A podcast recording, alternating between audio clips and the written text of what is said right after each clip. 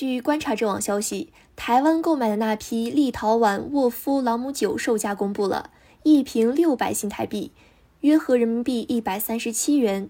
该酒在大陆电商平台一瓶三十一元。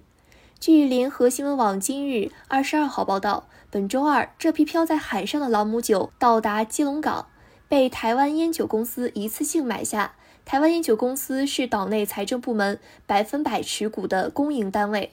此前，台湾驻立陶宛代表与岛内财政部接洽，后者委托台湾烟酒公司协助买下这批酒。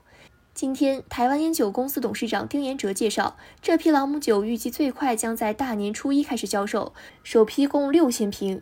其中一部分会放在该公司旗下的销售中心或者长期合作的烟酒专卖店，另一部分正考虑放在便利店去卖。他称，由于这次两万多瓶朗姆酒都是裸瓶包装，为了让台湾消费者更加认同它的珍贵，会制作一些专门的繁体字外包装再拿去销售。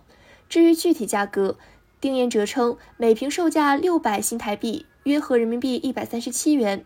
这种沃夫朗姆酒每瓶七百毫升，酒精浓度为百分之三十七点五。在大陆电商平台上，同样的价格仅售三十一元。有岛内网友嘲讽：“用台湾纳税人的钱买别人不要的东西，再高价卖给台湾人，这买卖是不是有点太赚了？”店员哲称，并不担心酒卖不出去。蔡英文当局多个部门及圆山饭店都预定了。该消息也进一步引发岛内网友的怒火。此前，在这批啤酒还没到货时，台湾当局就多次为其站台。民进党立委林楚英在朗姆酒刚到货那天就率先上头，称这批朗姆酒是民主的味道，呼吁岛内网友用新台币下架它。他还热心分享了如何多角度使用朗姆酒，除了直饮，也适合拿来调酒、入甜点、煎牛排。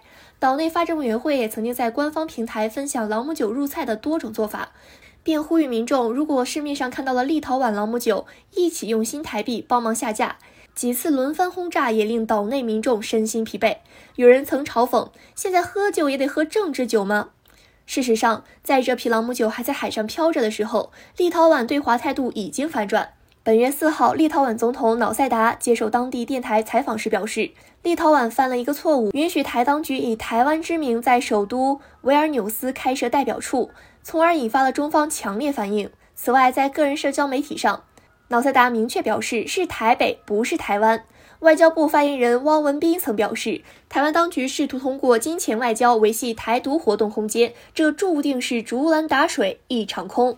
感谢收听羊城晚报广东头条，我是主播佳田。